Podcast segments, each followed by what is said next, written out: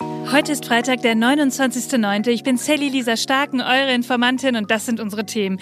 Friedrich Merz, der CDU-Chef, der hat es geschafft. Jetzt melden sich schon Zahnärzte zu Wort und sagen, also was der Mann da redet, das stimmt nicht so ganz. Ja, worum geht's? Das klären wir gleich. Außerdem schauen wir auf die deutsche Wirtschaft und auf die Republik Bergkarabach. Die soll es bald nämlich nicht mehr geben. Ein entsprechendes Dekret wurde jetzt unterzeichnet. Und am Ende haben wir noch News aus Griechenland. Es geht um Unwetter, eine Schafsherde ja, und um 300 Kilo Cannabis. Los geht's! Die Informantin. News erklärt von Sally Lisa Stark. Okay, fangen wir heute mal mit einer wirklich großen Schlagzeile von gestern an. Es geht, wie so oft diese Woche, um die Migrationsdebatte. Ja, und ihr kennt sie alle, diese Sprüche von Rechten, wie die Ausländer nehmen uns die Jobs weg oder die Ausländer nehmen uns die Frauen weg. Ja, Friedrich Merz, der CDU-Chef, der hat sich jetzt auch einen neuen Take dazu ausgedacht. Die Ausländer nehmen uns die Zahnarzttermine weg. Ja, und das ist kein Scherz. In einem Talkformat beim Sender Welt hat er nämlich Folgendes gesagt. Zitat. Die sitzen beim Arzt und lassen sich die Zähne neu machen und die Bürger nebendran kriegen keine Termine. Ja, da müssen wir alle mal ganz kurz tief einatmen. Und dann schauen wir uns jetzt die Fakten dazu an. Also, Friedrich Merz, der meint, liebe Bundesregierung, ihr macht noch immer wenig bis gar nichts gegen die irreguläre Migration. Fangen wir damit doch erstmal an. Denn so ganz stimmt das eben nicht. An der deutschen Grenze zu Tschechien und Polen, da sind die Schlagbäume jetzt wieder unten. Flexibel ist zum geflügelten Wort geworden und das wird Bundesinnenministerin Nancy Faeser zugeschrieben. Das bedeutet also, Grenzen werden flexibel kontrolliert. Ihre Idee zeitlich und örtlich flexible Grenzkontrollen, um illegale Migration einzudämmen und maximalen Ermittlungsdruck auf Schleuser auszuüben. Ja, wenn man die Debatte rund um unsere Migrationspolitik derzeit verfolgt, das haben wir auch schon öfter gesagt, dann fühlen wir uns ja so ein bisschen in die Jahre 2015, 2016 versetzt. Ja, zu viele Menschen, kaum Kapazitäten zur Unterbringung. Wir können nicht alle aufnehmen. Das sind auch so Sprüche, die wir damals auch gehört haben. Ja, und das war auch damals schon Argumentation zwischen Populismus und Panikmache, als ob man die Migration einfach so abstellen könnte. Ja, und schon geht die Suche nach Lösungen von vorne los, die Idee Abschottung. Ja, und da spielt Merz gerade wieder voll drauf ein, denn neben seiner altbekannten Forderung, dass man das Grundrecht auf Asyl abschaffen sollte, das haben wir in der letzten Folge ja schon auseinandergenommen, jetzt geht es um die Argumentation, also die Geflüchteten bekommen mehr als die Deutschen selbst. Weiteres Zitat aus der Sendung. Die werden doch wahnsinnig, die Leute, wenn die sehen, dass 300.000 Asylbewerber abgelehnt sind, nicht ausreisen, die vollen Leistungen bekommen, die volle Heilfürsorge bekommen. Ja, schön die Menschen gegeneinander ausspielen. Ein guter alter Trick, um Hetze und Hass zu schüren. Und das vom CDU-Vorsitzenden, die mit dem C für christlich.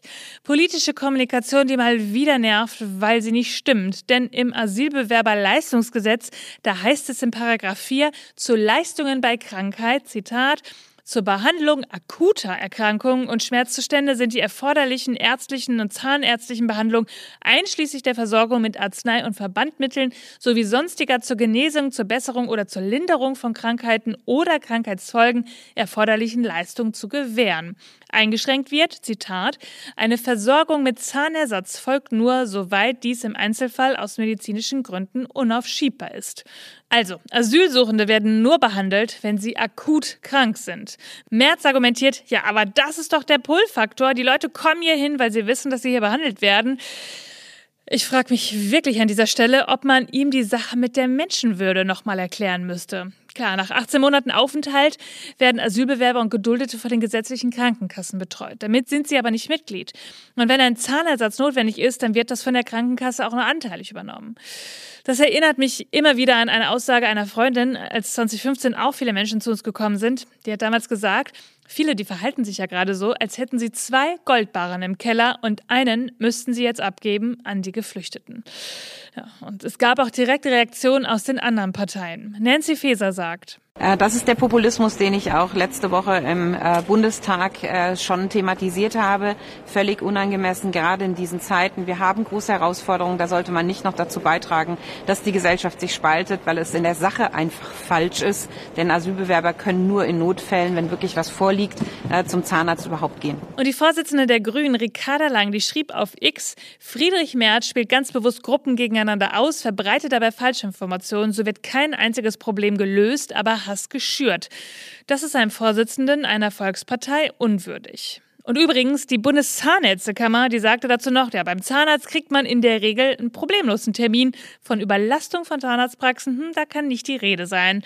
Alexander Trom, innenpolitischer Sprecher der CDU-CSU-Bundestagsfraktion, der konterte, Zitat, Empörungsrituale dürfen uns doch nicht davon abhalten, Probleme beim Namen zu nennen. Ja, da bin ich ehrlich gesagt auch voll bei ihm. Aber dann doch bitte bei der Wahrheit bleiben und keinen Populismus verbreiten. Und dann müssen wir mal über die deutsche Wirtschaft sprechen. Die fünf führenden Wirtschaftsforschungsinstitute, die rechnen mit einem Rückgang der deutschen Wirtschaft in diesem Jahr um rund 0,6 Prozent. Ja, und das, obwohl im Frühjahr die Prognose noch bei Wachstum lag, 0,3 Prozent. Aber irgendwie sind wir da wohl doch nicht in den richtigen Schwung gekommen. Oliver Holtemüller vom Leibniz-Institut für Wirtschaftsforschung in Halle, der sagte dazu Folgendes. Deutschland befindet sich seit über einem Jahr in einem Abschwung. Und ähm, die Wirtschaftsleistung liegt zwar mittlerweile wieder auf dem Niveau von vor der Pandemie, wird aber von deutlich mehr Erwerbstätigen erbracht. Das bedeutet, die Arbeitsproduktivität ist kräftig gesunken. Dabei war die deutsche Wirtschaft bis 2022, bis zum Beginn des Jahres 2022, auf einem Erholungskurs von der Pandemie. Dieser Erholungskurs wurde jedoch von dem Energiepreisschock, den wir alle erlebt haben, jäh beendet. Ja, die Inflation, die entzieht den Haushalten Kaufkraft. Der Anstieg der Leitzinsen treffe insbesondere die Bauwirtschaft. Ja, und die Stimmung in den Unternehmen, die habe sich auch erneut verschlechtert, sagt er. Dazu trage auch politische Unsicherheit bei. Hinzu kommt, dass die Politik der Bundesregierung Unternehmen und Haushalte verunsichert. Dies erschwert ökonomische Planungen und trägt dazu bei, dass die Konjunktur nicht zügig aus dem Abschwung herausfindet. Ja, und er sagte noch weiter, Zitat, derzeit gerät etwas in Gefahr, das bis vor kurzem in Deutschland als selbstverständlich galt, ein gesellschaftliches Klima des Vertrauens, dass die Grundregeln unserer Gesellschaft allgemein akzeptiert werden und auch Bestand hätten. Darunter fielen Selbstverständlichkeiten wie Respekt vor Mitmenschen und vor dem Eigentum sowie der Handlungsfreiheit anderer. Seit einiger Zeit gewinnt extremes Gedankengut an Boden, welches diese Selbstverständlichkeiten in Frage stellt. Also, die ganze politische Situation, die spüren wir jetzt auch in der Wirtschaft. Und dann schauen wir nochmal nach Bergkarabach. Darüber haben wir am Montag ja schon ausführlich gesprochen. Und da gibt es jetzt Neuigkeiten. Die selbsterklärte Armenische Republik, die wird es wohl bald nicht mehr geben. Denn Bergkarabach wird zum 01.01.2024 aufgelöst. Ja, der Präsident, der hat ein entsprechendes Dekret unterzeichnet. So haben es jetzt die armenischen Behörden in Karabach mitgeteilt. Es beruft sich auf die Vereinbarung zur Beendigung der Kämpfe und sieht Folgendes vor. Aserbaidschan lässt zu, dass sich die Bewohner der Region frei und ungehindert bewegen. Im Gegenzug werden die Truppen Bergkarabachs entwaffnet. Ja. So schnell wie der Krieg anfing, so schnell ist er anscheinend jetzt auch wieder vorbei. Das bedeutet aber umso mehr, dass wir dort hinschauen. Denn was passiert mit den Menschen vor Ort? Die ethnischen Armenier, die dort gelebt haben, die haben nach offiziellen Angaben schon zu großen Teilen die Region verlassen. Bislang seien rund 65.000 Menschen von dort in Armenien angekommen, teilte die Sprecherin von Ministerpräsident Pajinyan mit. Insgesamt leben in Bergkarabach 120.000 ethnische Armenier. Das ist also eine Massenflucht, kann man sagen. Menschen sind entwurzelt worden, müssen sich ein neues Zuhause suchen. Kaum vorstellbar, oder? Ja, und auch die Hilfsorganisation Caritas International hat zur Unterstützung der Menschen 300.000 Euro bereitgestellt. Sie sagen, man gehe davon aus, dass sich die Situation zuspitze und fast alle Armenier die Krisenregion verlassen würden. Ich verlinke euch mal eine Spendenseite in den Show Notes. Ja, und jetzt kommen heute nicht die Good News an dieser Stelle, sondern die, ja, wie soll ich sagen, die weirden News. Und die können sich ehrlich gesagt ganz schön sehen lassen. Wir befinden uns in Griechenland. Da gab es ja ein großes Unwetter und nachdem alles wieder trocken war, nach diesen Überschwemmungen, da hat ein Schäfer seine Tiere wieder auf die Weide gebracht. Die wollten mal wieder Gras essen.